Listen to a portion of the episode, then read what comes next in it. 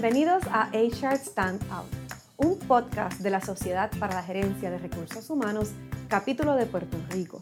Soy Vanessa Alvarado y seré su host.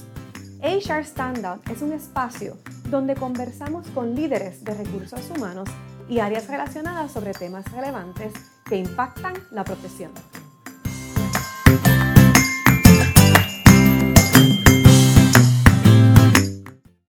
Bienvenidos todos, bienvenida. Catherine, la doctora Catherine Gómez está con nosotros y yo súper contenta.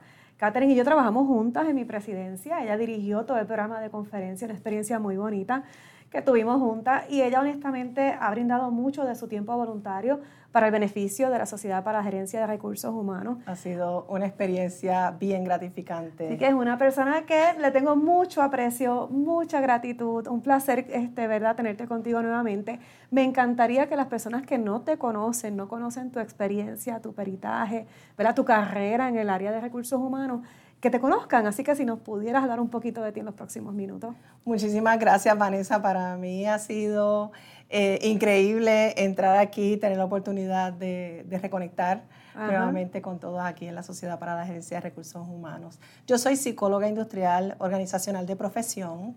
Llevo ejerciéndola hace 19 años y he estado eh, básicamente trabajando dos áreas grandes de lo que es la psicología industrial organizacional. Número uno, el enfoque en bienestar desde la perspectiva de salud mental, emocional y física.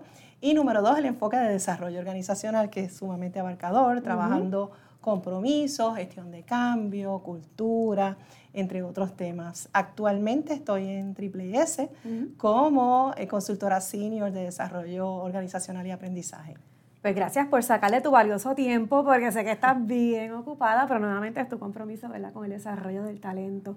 Pues mira, el tema que tenemos hoy es un tema que me apasiona muchísimo, seguridad psicológica, y sé que muchos lo escuchamos, pero me gustaría, si nos puedes ayudar a definir, para asegurar ¿verdad? que todos conocemos lo mismo, ¿cómo tú definirías qué es eso de, de seguridad psicológica? Pues mira, la seguridad psicológica se define como este ambiente laboral que promueve el que las personas puedan traer su verdadero yo. Y pueden traer su verdadero yo porque se dan el permiso de ser vulnerables, de que acepten eh, la experiencia que trae, de eh, que valoren la diversidad y se incluyan esas personas en el lugar de trabajo. Pero también tiene otros elementos, como por ejemplo el que la persona acepte todos sus conocimientos o lo que no conoce y solicite ayuda en ese aspecto, que pueda contribuir y traer sus ideas e incluso que pueda retar el status quo. O sea, que se sienta cómodo, que si el líder inclusive está recomendando una idea, que haya un ambiente tan saludable que yo pudiera retar ese líder de una manera responsable. Claro. Oye, hemos pensado en esto. Con respeto, con respeto y, lo puede hacer porque se siente que se valora su fortaleza, se, valora lo que trae, lo que es esa persona. Me encanta. Y, algunos otros ejemplos, porque a veces, como tú muy bien mencionas, el retar las ideas. Eh, otros ejemplos, y me viene a la mente el poder decir, mira, soy una mamá soltera, tengo mi niño enfermo, eh, no sé, ¿verdad?, cómo voy a poder manejar esta semana. O, por ejemplo, soy miembro de la comunidad LGBTQ. ¿Qué otros ejemplos pudiéramos traer que a veces pensamos únicamente en retar ideas para nosotros poder crear un ambiente de seguridad psicológica? Ciertamente, uno de los exponentes de este tema, que se llama Timothy Clark, él eh, divide el logro del establecimiento de un ambiente de seguridad psicológica en cuatro etapas. Y la primera es inclusión. Cómo, cómo la persona puede llegar a un grupo de trabajo y sentir que puede ser ella misma si es queer, si es madre soltera, en las creencias que profesa, tiene esa, ese sentido de paz, pudiéramos llamarle así, desde la perspectiva emocional, desde la perspectiva de bienestar, de, pertenecer y que aunque seamos diferentes, aunque tengamos diferentes creencias, experiencias y demás, eh, soy aceptada. Y ese es el primer paso, la inclusión, el pertenecer, ese sentimiento de pertenecer al grupo.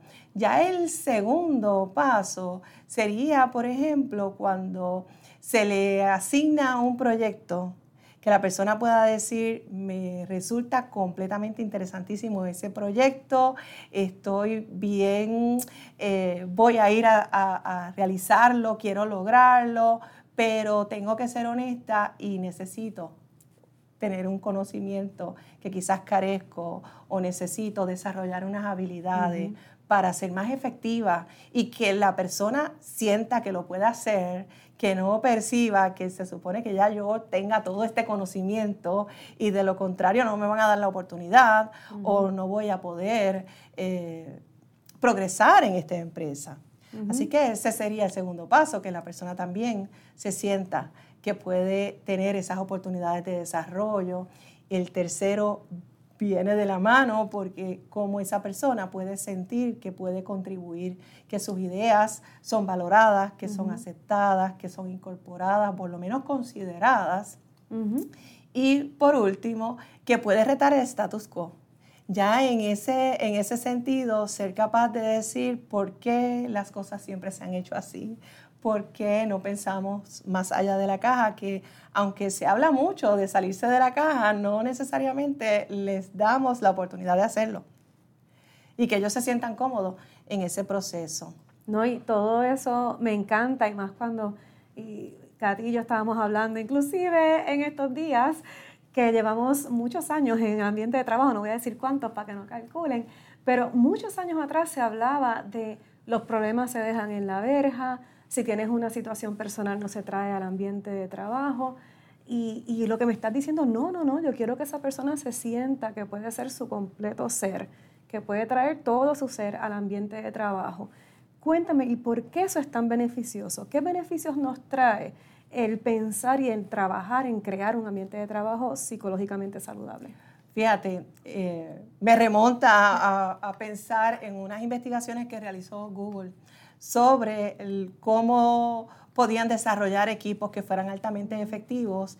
Y resulta que descubrieron que la seguridad psicológica era el elemento principal para que esos equipos de trabajo fueran altamente efectivos y además que impulsa el compromiso organizacional, porque en la medida que tú te sientes que puedes ser eh, tu esencia, y, no significa que yo voy a traer todos mis, o que voy a vivir con mis problemas en, la situación, en el trabajo, sino que me aceptan como soy.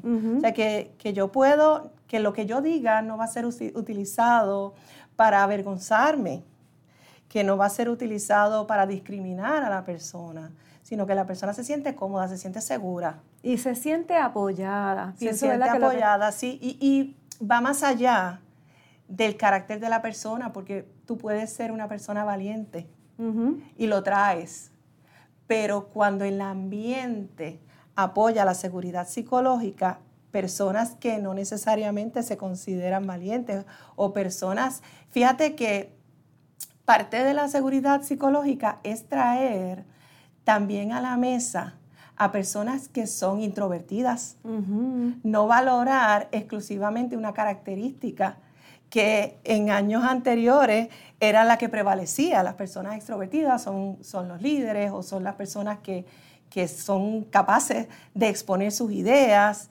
Sin embargo, ¿cómo nosotros podemos propiciar el que las personas que están eh, quizás más calladas se sientan cómodas de traer sus, eh, sus experiencias e incluso aportar?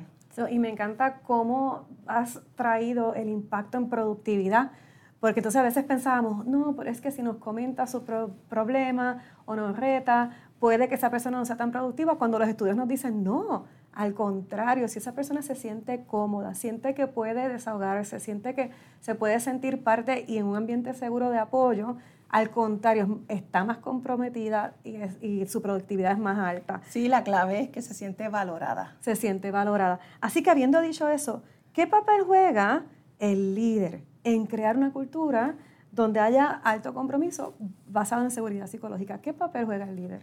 Definitivamente, eh, cuando las empresas quieren impulsar estas características, muchas veces, que es lo primero que se hace, se dan adiestramiento y corremos el riesgo de que se quede en conocimiento. Tenemos que buscar que el líder sea el ejemplo, modele el camino, sea quien comience a demostrar esos comportamientos. Cuando quizás en otra época el líder diría, yo lo tengo que saber todo, en esta época el líder puede llamar a un miembro de su equipo de trabajo y decir, fulano, necesito tu ayuda en esta área que es tu área de expertise, que es tu área de peritaje. Y se hace vulnerable.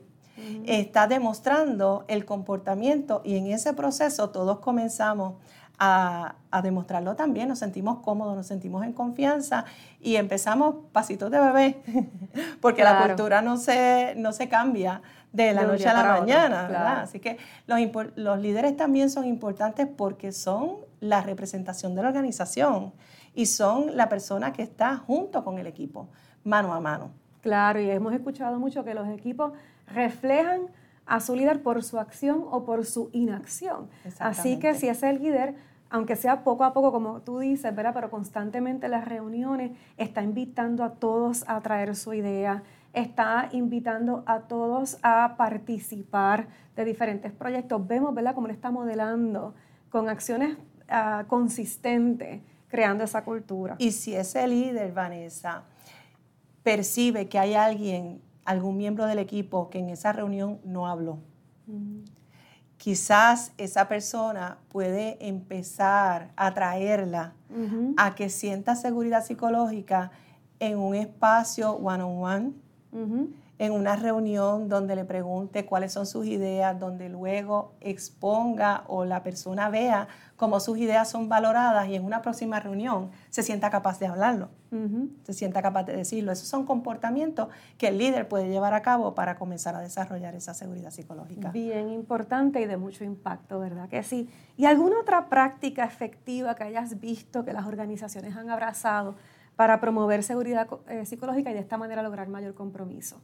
Cuando se comienza a hablar de diversidad, de inclusión, de pertenencia y se comienza a actuar sobre eso, cuando se comienza a valorar precisamente la vulnerabilidad, que es otro tema que se está hablando mucho recientemente, porque la vulnerabilidad genera confianza. Eh, es una gestión que la organización puede hacer también a través de los valores de la empresa. Vamos desarrollando cultura, porque la cultura es cómo nosotros nos comportamos, cómo vamos nosotros generando esas creencias que son similares y basado en eso tomamos decisiones.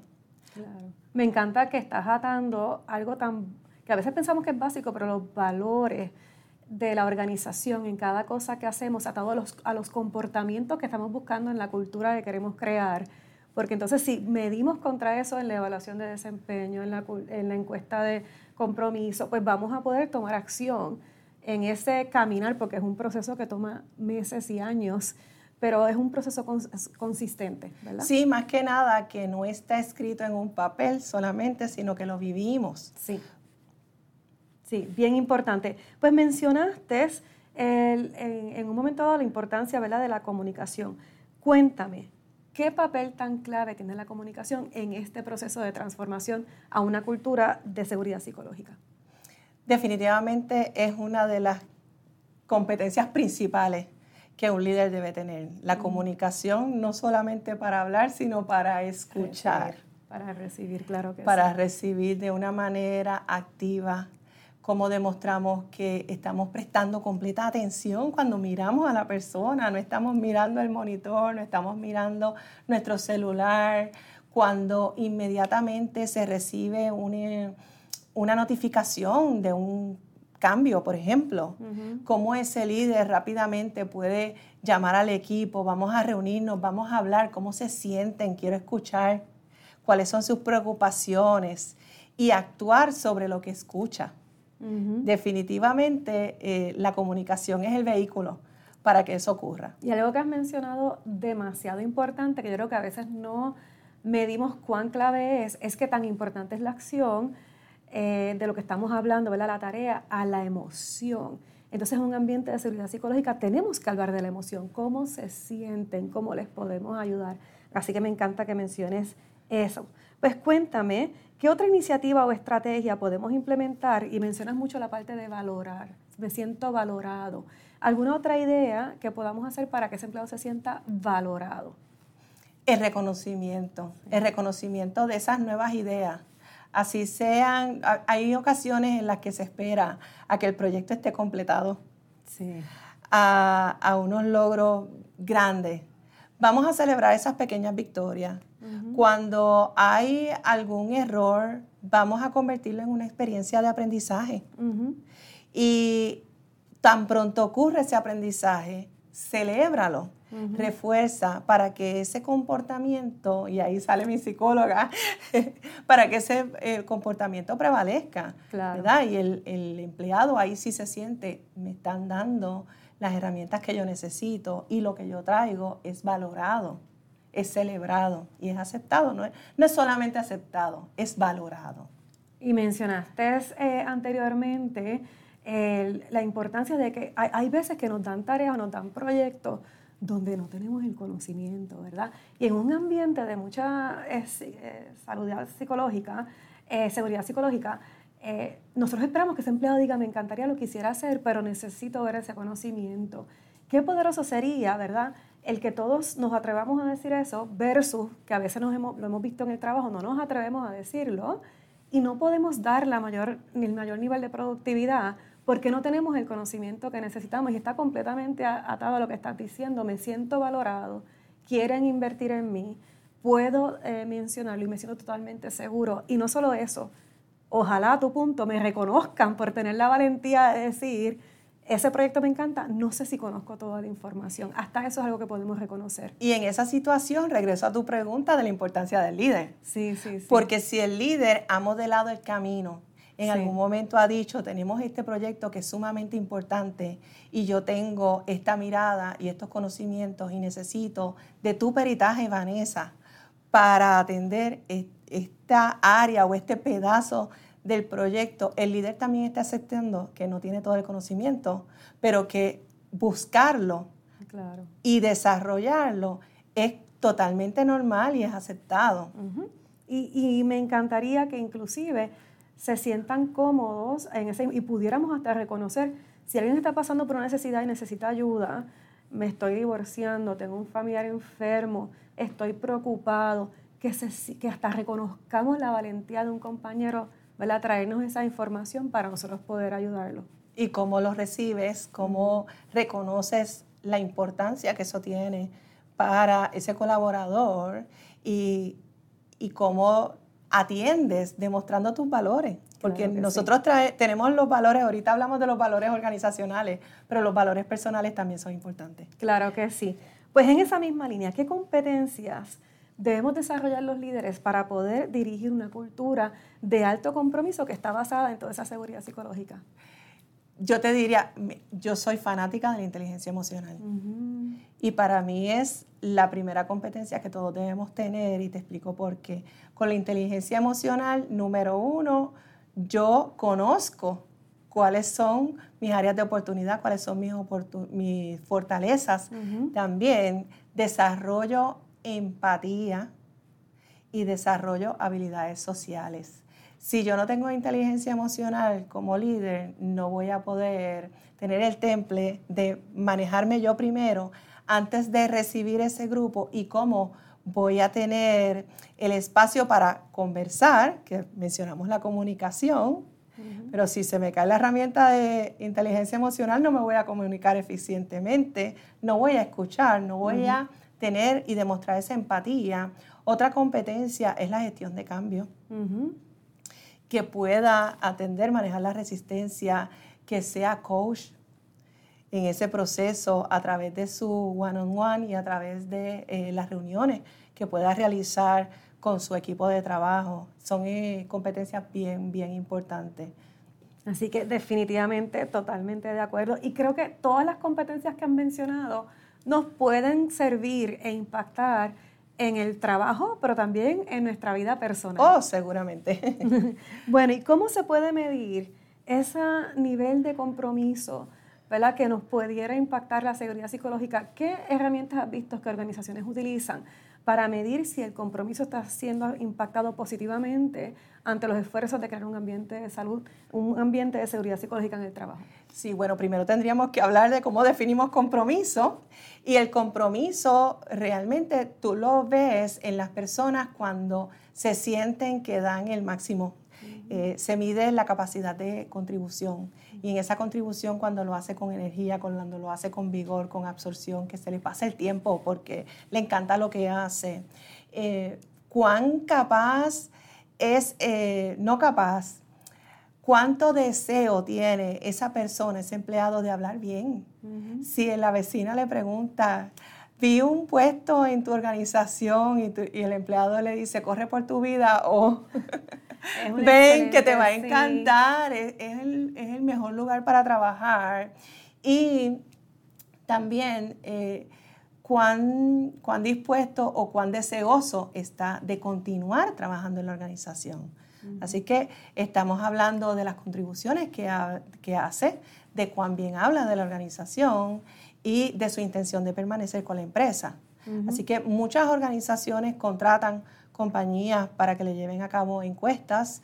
Eh, hay una serie de preguntas que Gallup ha publicado y están eh, disponibles a través de, de, sus libros. No quisiera mencionar alguna compañía en particular, pero ciertamente es importante que veamos eh, no solamente esos elementos de compromiso que mencioné, sino que se incluyan preguntas y aseveraciones que midan los elementos de seguridad psicológica que estuvimos hablando y otras variables dentro de la organización, como el comportamiento del líder, oportunidades de desarrollo de carrera, cómo se gestionan los cambios, cómo se ve eh, la estrategia corporativa, si las personas conocen y se alinean con el propósito.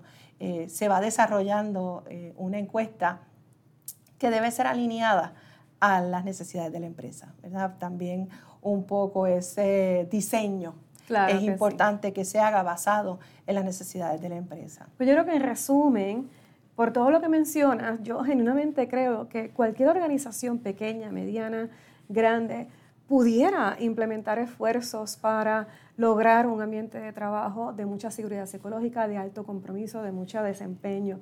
Así que algún último consejo que le quieras dar a las organizaciones para que sientan la valentía y se sientan motivados a crear este tipo de cultura.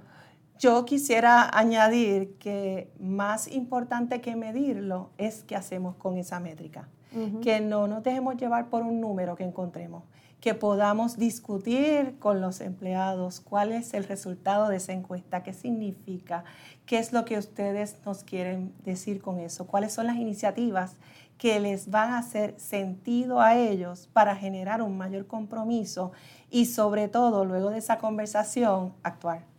Creo que esa palabra ha salido aquí en toda la conversación. Sí, sí, sí. Es cómo yo genero ese comportamiento y actúo sobre lo que escucho de mis empleados, eso les demuestra a ellos que es importante que estoy valorando su opinión y cómo ellos se sienten eh, definitivamente. Y la buena noticia es que cuando hablamos de encuestas de compromiso y medir, eh, es algo que todo el mundo pudiera hacer porque hasta con SurveyMonkey, hasta con Microsoft Forms, se puede utilizar este, estudios ¿verdad? o encuestas sencillas sin costo al patrono, pero que nos dan esa información. Bueno, Catherine, ha sido un, placer para mí escucharte. Se nota que te súper apasiona el tema, es algo que te vives y, y, nuevamente sé que estás bien ocupada, así que gracias por dedicar tu valioso tiempo. De verdad que me encantó verte hoy. Gracias igualmente a mí. Pues gracias jóvenes por, contar, por estar con nosotros hoy y hasta la próxima.